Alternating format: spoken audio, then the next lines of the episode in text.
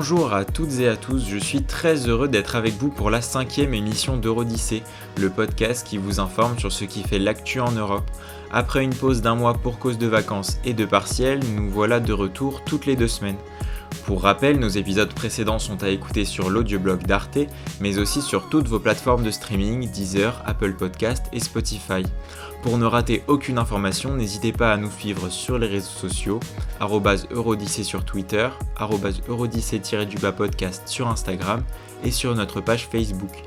Avec moi autour de la table aujourd'hui, Maëlys. Bonjour Maëlys, où est-ce que tu nous emmènes aujourd'hui? Bonjour Baptiste, aujourd'hui je vous emmène en Italie, plus précisément en Calabre, assister au procès de la plus grande organisation mafieuse italienne au monde. Mais aussi Dorian. Bonjour Dorian, de quoi tu vas nous parler? Bonjour Baptiste, bonjour à tous. Aujourd'hui, retour au congrès de Vienne ouvert en 1814 et penchons-nous sur un personnage illustre, Charles Maurice de Talleyrand. Pour ma part, cette semaine, je vous présente Armin Laschet, le nouveau président de la CDU allemande et peut-être le prochain chancelier allemand. Et enfin, nous terminerons cette émission avec une nouveauté. Pour créer un peu plus de liens avec vous, nos auditeurs, on a lancé un appel aux questions sur nos réseaux sociaux. Désormais, avant chaque émission, on vous demandera si vous avez des interrogations en lien avec l'actualité européenne et on décryptera pour vous ces questions dans nos émissions. Aujourd'hui, on a sélectionné une question de Célestine que vous découvrirez en fin d'émission. Mais d'abord, voici notre tour de l'actualité en bref présenté par Garance. Bonjour Garance. Bonjour Baptiste, bonjour à tous. Et on commence par de nouvelles restrictions aux frontières de l'UE face aux nouveaux variants du coronavirus. Les dirigeants européens réunis jeudi par vidéoconférence ont discuté de l'avancée des mesures pour lutter contre l'épidémie de Covid-19 et l'apparition de nouveaux variants. Les discussions étaient centrées sur les moyens de freiner la fermeture des frontières intérieures de l'UE, de plus en plus envisagée par certaines autorités nationales. Pour lutter contre un retour du chaos frontalier du printemps dernier, une interdiction des voyages non essentiels a été envisagée. Les 27 ont également échangé sur l'accélération de la campagne de vaccination et la création d'un certificat commun. Élection présidentielle au Portugal ce dimanche. En effet, Baptiste appelait à dépasser leur crainte du virus. Les Portugais se rendent aux urnes ce dimanche pour élire leur nouveau président. Le favori de cette élection est le président sortant et conservateur modéré Marcelo Rebelo de Sousa. Ces deux principaux opposants sont l'eurodéputé socialiste Ana Gomes et le candidat d'extrême droite André Ventura. Tous les sondages réalisés avant l'élection ont prédit une victoire du candidat sortant dès le premier tour. L'enjeu du scrutin sera surtout le score que fera l'extrême droite portugaise. Elle espère confirmer la progression du populisme de droite dans un pays qui jusqu'ici faisait figure d'exception en Europe. La Hongrie, premier pays européen à autoriser le vaccin russe. Jeudi, l'autorité hongroise de réglementation des médicaments a donné son feu vert au vaccin russe Sputnik 5. Pas encore autorisé par l'Agence européenne des médicaments, le Sputnik va pouvoir être distribué en Hongrie. Depuis 2001, une directive européenne autorise la distribution temporaire d'un médicament non autorisé en cas de situation épidémique. Le Premier ministre hongrois Viktor Orban justifie cette décision par la lenteur d'approvisionnement des vaccins occidentaux, mais les Hongrois semblent réticents, seuls 7% seraient prêts à choisir le vaccin russe. Le Parlement polonais demande la libération d'Alexei Navalny.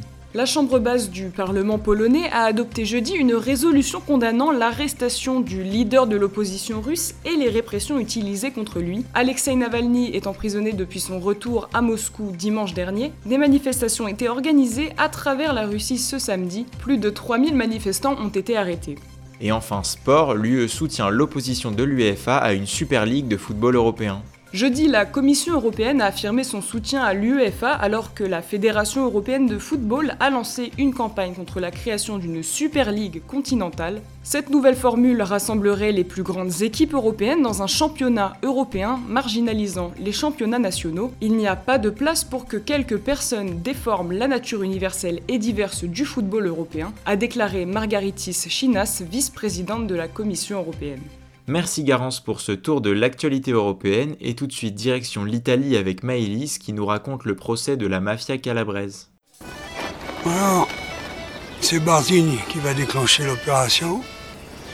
Il arrangera une rencontre avec des gens qui tu as confiance. Il garantira ta sécurité. Et c'est à ce moment que tu seras assassiné.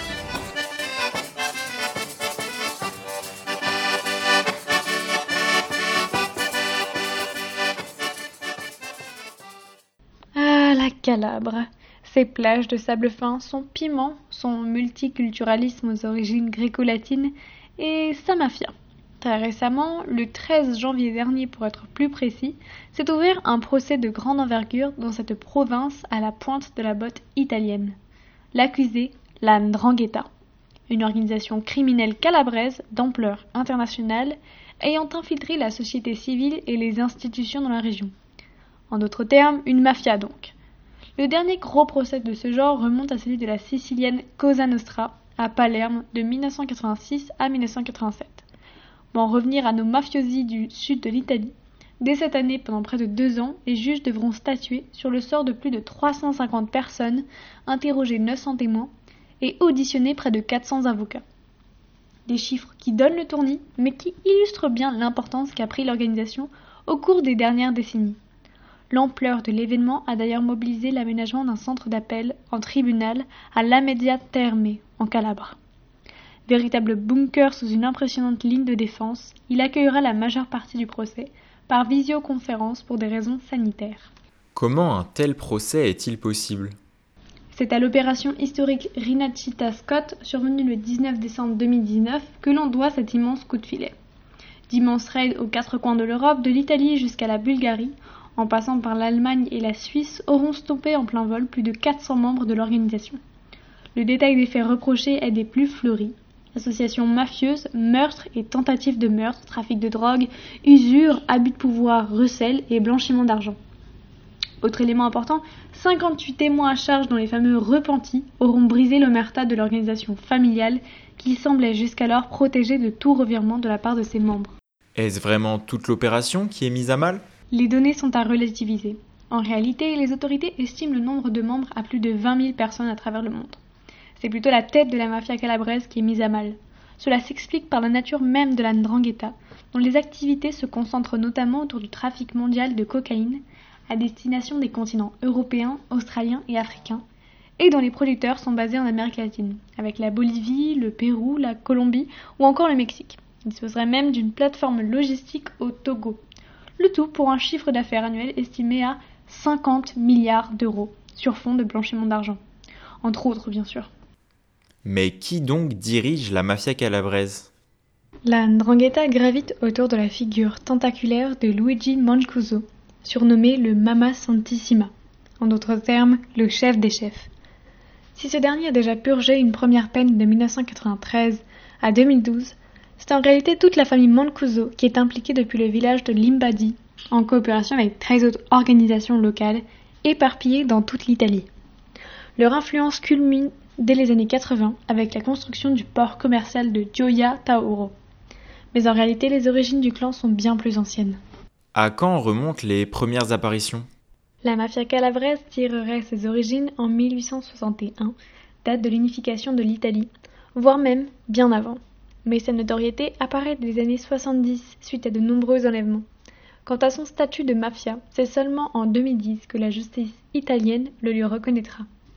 Pour ce qui est du nom, il proviendrait du mot grec andrangateia, qui signifie groupe d'hommes d'honneur, et andrangato, qui veut dire exécuter une action militaire. Comment le mouvement a-t-il prospéré en quasi-impunité durant toutes ces années? L'Andrangheta s'est allié avec une multitude de corps de métier, d'élus politiques jusqu'aux avocats, en passant par les banques et le BTP. Un atout considérable qui lui permettait de s'infiltrer dans tous les ports de la société italienne. L'organisation aura également mobilisé ses fonds en temps de crise pour racheter entreprises et restaurants sur le sol italien, mais aussi à l'international. Le procès qui s'ouvre est un frein brutal au frasque du gigantesque réseau criminel.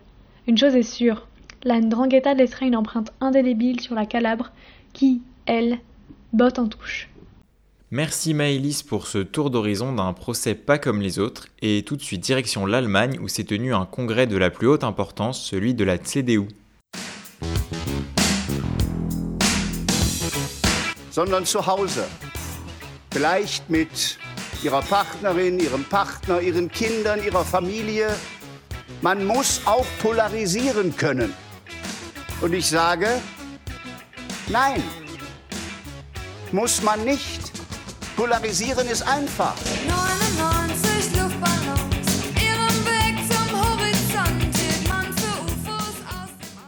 Vendredi et samedi dernier s'est tenu par visioconférence le congrès de l'Union chrétienne démocrate allemande, et c'est le modéré Armin Laschet que les 1001 délégués du Parti conservateur ont élu à la présidence de la CDU, portrait de celui qui pourrait remplacer Angela Merkel en septembre prochain.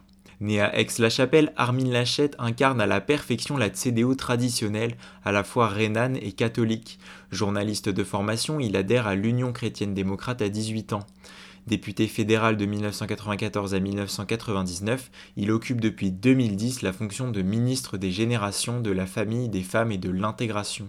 Armin Laschet a déclaré qu'une rupture avec Angela Merkel serait une folie et la CDU l'a suivi.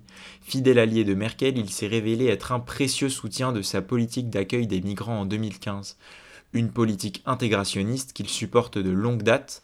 Chargé de l'intégration dans un gouvernement régional de 2005 à 2010, il noue d'étroits liens avec la communauté turque. Le nouveau président de la CDU se pose en candidat rassembleur. En 2017, il est élu ministre-président de la région de Rhénanie du Nord-Westphalie, une région qu'il dirige en bonne intelligence avec le FDP, Parti libéral-démocrate.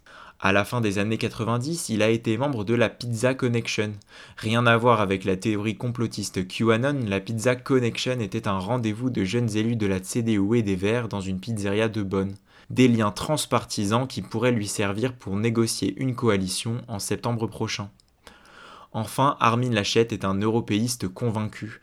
À plusieurs reprises, il s'est distingué de la chancelière, regrettant une certaine timidité allemande face aux propositions d'initiative européenne d'Emmanuel Macron. Député européen de 1999 à 2005, il est résolument attaché à la libre circulation des personnes.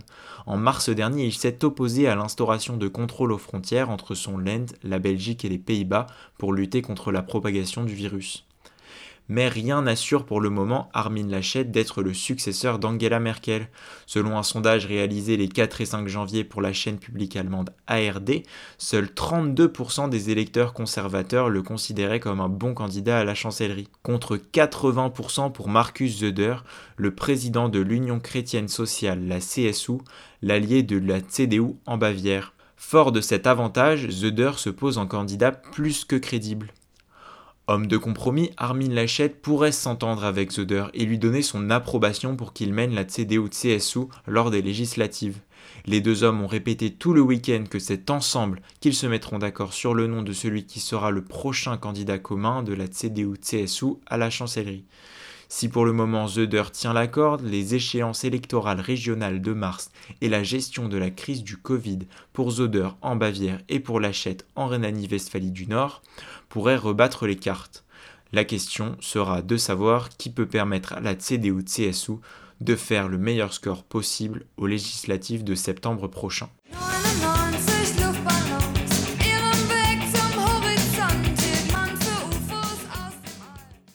D'un congrès à un autre, direction le congrès de Vienne avec Dorian pour évoquer Talleyrand, un des personnages clés du 19e siècle en Europe. Paris outragé. We shall fight on the beaches. Я покидаю свой пост с тревогой, но и с надеждой. J'ai venu, j'ai vu, j'ai vaincu. We shall fight on the landing ground. Paris brisé. Je meurs, innocent de tous les crimes, dans ton macu. We shall fight in the fields. Paris martyrisé. Veni Vici. Ich bin ein Berliner. Viva el rey! Viva España! Mais Paris, libéré. Aujourd'hui, Dorian, tu nous fais part d'une de tes lectures de vacances. Chateaubriand fustige Talleyrand dans ses mémoires d'outre-tombe. Profitons-en pour revenir au point d'orgue de la carrière diplomatique de Talleyrand, le congrès de Vienne ouvert en novembre 1814. Ces faits historiques, les plus curieux du monde, ont été généralement ignorés. C'est encore de même qu'on s'est formé une opinion confuse des traités de Vienne relativement à la France, on les a cru l'œuvre inique d'une troupe de souverains victorieux acharnés à notre perte. Malheureusement, s'ils sont durs, ils ont été envenimés par une main française. Quand Monsieur de Talleyrand ne conspire pas, il trafique. Le mémorialiste François-René de Chateaubriand souligne de sa plume l'hostilité à l'égard de l'homme qui représente la France au Congrès de Vienne, Charles Maurice de Talleyrand-Périgord, et c'est sur ce dernier personnage que nous nous concentrons. Mais si vous le voulez bien, un peu de contexte. Napoléon, empereur des Français de 1804 à 1814, met les puissances européennes à genoux grâce à ses campagnes militaires aussi nombreuses que victorieuses. Seulement, Le Royaume-Uni, la Prusse, l'Autriche et la Russie se coalisent, défont la grande armée impériale, entrent dans Paris et forcent Napoléon Ier à abdiquer. Désormais exilé à l'île d'Elbe, située entre sa Corse natale et l'Italie, l'ex-empereur n'est plus un danger pour les monarques européens jusqu'à l'épisode des 100 jours.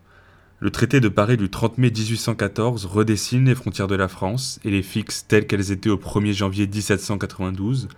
Un congrès est prévu à Vienne dès novembre afin de restituer un équilibre durable fondé sur la légitimité des dynasties. Nous sommes donc sous la Restauration qui suit la période de l'Empire. Talleyrand, déjà à la manœuvre dans le traité de Paris, est envoyé par le roi Louis XVIII, frère de Louis XVI, afin de représenter la France en Autriche. Alors, on le comprend, l'Empire est défait, la France retrouve son tracé de la monarchie constitutionnelle. Pourquoi, ou plutôt comment, la France a-t-elle pu s'inviter à la table des négociations à Vienne? Encore une fois, un peu de contexte. Comme vous le savez, le peuple français s'est érigé contre son monarque pendant la Révolution, lui ayant accessoirement coupé la tête. Puis l'Empire, pendant une décennie, a soumis le vieux continent. Par conséquent, la France est crainte, et les coalisés, que sont les Britanniques, les Autrichiens, les Prussiens et les Russes, n'ont pas franchement intérêt à faire germer un sentiment de revanche en humiliant les Français.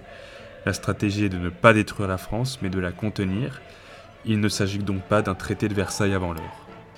C'est la raison pour laquelle la France participe au congrès de Vienne qui s'ouvre officiellement le 1er novembre 1814. Bien qu'au début la France soit exclue des négociations, elle parvient à s'immiscer à la table des grands. Souvenons-nous, c'est Talleyrand qui est chef de la délégation de diplomates français. Sa principale mission est de jouer rapidement des dissensions entre les quatre grands quant au partage des territoires conquis par Napoléon. Pour exemple, Alexandre Ier, empereur de la Russie, souhaite se rapprocher de la Méditerranée, ce que le Royaume-Uni, puissance thalasocratique représentée par le vicomte Castlereagh et le duc de Wellington, voit d'un mauvais œil. Quant à l'Allemagne, elle est convoitée par la Prusse, représentée par le baron Wilhelm von Humboldt, et par l'Empire d'Autriche, représenté par Metternich. La stratégie de la France fut habile au milieu de ces discussions, rassurer tout le monde en rappelant que les monarques, dont Louis XVIII, sont souverains et que nul ne peut transgresser les frontières, comme un certain Napoléon. De plus, la France arrive à solidifier son pouvoir de négociation en s'alliant à la Suède, l'Espagne et le Portugal et en arrivant à les attabler aux discussions.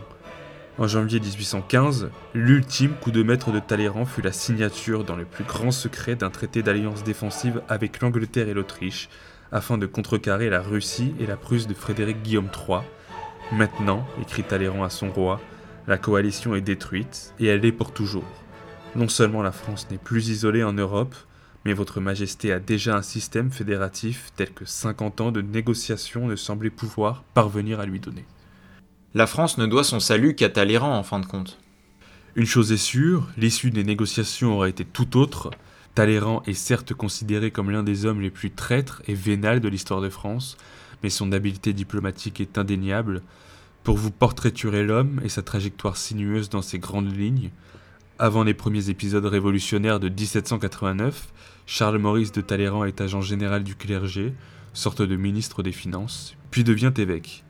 Il donne de messe et quitte les ordres pour le tiers-État occupant un siège de député durant la Révolution et tenez-vous bien, il propose la nationalisation des biens du clergé pour renflouer les caisses royales.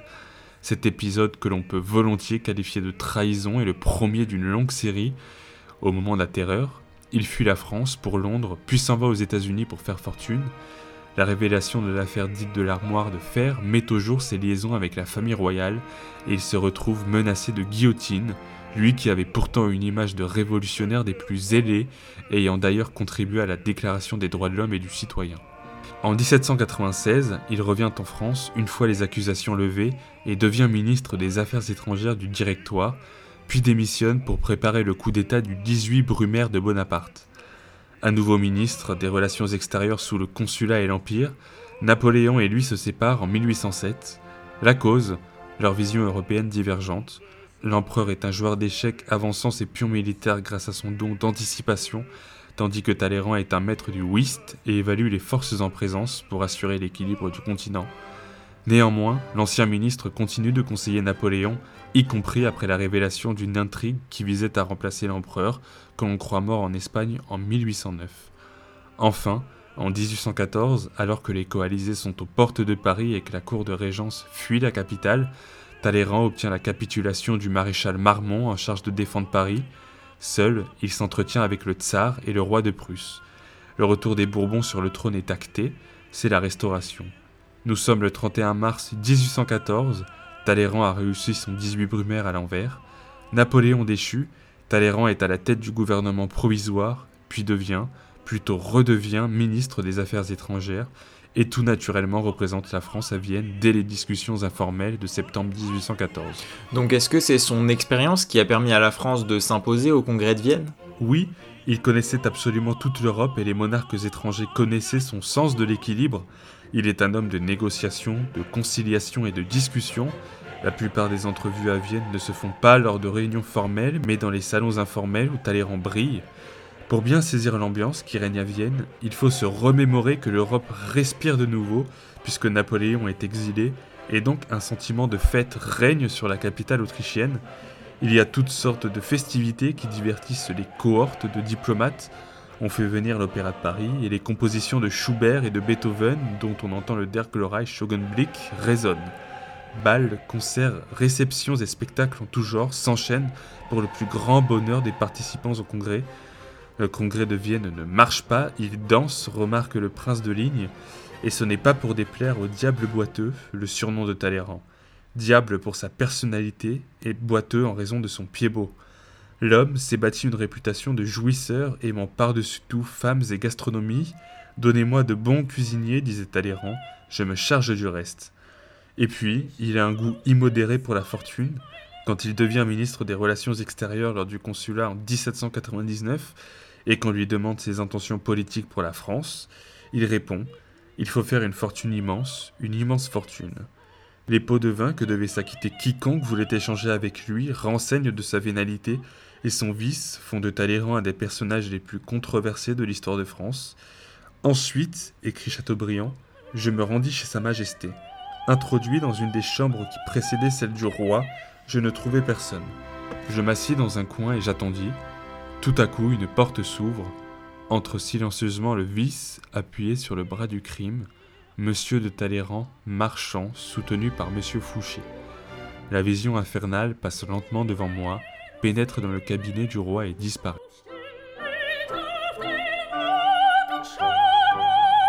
Merci Dorian pour ce pan d'histoire mais aussi de littérature. Et on termine cette émission avec notre nouvelle rubrique consacrée à vos questions sur l'actualité en Europe. Je vous rappelle que vous pouvez nous envoyer ces questions sur nos réseaux sociaux avant chaque émission ou par mail à contact.eurodyssée.gmail.com. Durant chaque émission, nous reviendrons sur une ou deux questions que nous décrypterons pour vous. Et aujourd'hui, on a sélectionné la question de Célestine qui nous demande ce qu'est le parquet européen. Alors Célestine, le parquet européen, c'est la nouvelle arme de l'Union européenne contre les fraudes. En négociation depuis 2017 entre les 27 États membres de l'Union européenne, le parquet européen entre en fonction en ce début d'année 2021. Créant un espace commun de justice pénale en Europe, il s'agit surtout de la première instance européenne indépendante avec des compétences judiciaires propres. Preuve de négociations difficiles, seuls 22 des 27 y participent. Avec pour mission de surveiller le budget européen, les juges devront traquer les fraudes à la TVA, les détournements de fonds, la corruption et le blanchiment d'argent. Et l'ampleur de ces escroqueries est massive. En 2018, la fraude à la TVA représentait à elle seule 140 milliards d'euros de pertes pour les États membres. Basé au Luxembourg, le parquet européen sera composé d'un juge de chaque pays membre et à sa tête Laura Kövesi, plus jeune procureur général de Roumanie et égérie de la lutte contre la corruption dans son pays. Elle a été nommée pour un mandat de 7 ans non renouvelable. S'il n'y aura pas de justice pénale pan-européenne à proprement parler, car les justiciables seront traduits devant les tribunaux de leur pays et selon les règles de leur pays, le parquet européen comptera 140 procureurs européens délégués répartis dans chaque pays et ce sont ces procureurs européens délégués, payés par l'UE, qui porteront l'accusation devant les tribunaux nationaux et feront les réquisitions à l'audience. Contrairement aux magistrats des parquets nationaux, ils n'auront aucun compte à rendre au procureur de la République ni au procureur général. En bref, ils seront pourvus d'une indépendance dont rêvent leurs homologues français. De plus, ces procureurs délégués pourront directement solliciter leurs homologues à Rome, Vienne ou Berlin sans passer par les canaux habituels de la coopération judiciaire tels Eurojust pour mener des investigations, auditions ou interpellations, de quoi faciliter encore des enquêtes souvent transnationales. Première étape fondamentale pour une justice européenne, le mandat du parquet européen se concentre pour le moment sur les questions financières, mais il pourrait être étendu dans les années à venir à d'autres domaines comme la lutte antiterroriste. C'est tout pour cette semaine. Merci à Maëlys pour sa chronique sur le procès de la mafia calabraise, à Dorian pour sa chronique histoire sur Talleyrand et à Garance pour son flash info. Merci aussi à Célestine pour sa question et je vous invite à nous suivre sur Twitter Eurodissée, sur Instagram Eurodissée-du-bas podcast et Facebook sur la page d'Eurodyssée. On y sélectionnera des questions d'auditeurs et d'auditrices avant chaque émission et on y partage régulièrement des informations sur l'actualité européenne. Nous on se retrouve dans deux semaines pour le sixième épisode et d'ici là n'hésitez pas à partager ce podcast sur vos réseaux sociaux et à vos proches si ça vous a plu. Merci à tous et à bientôt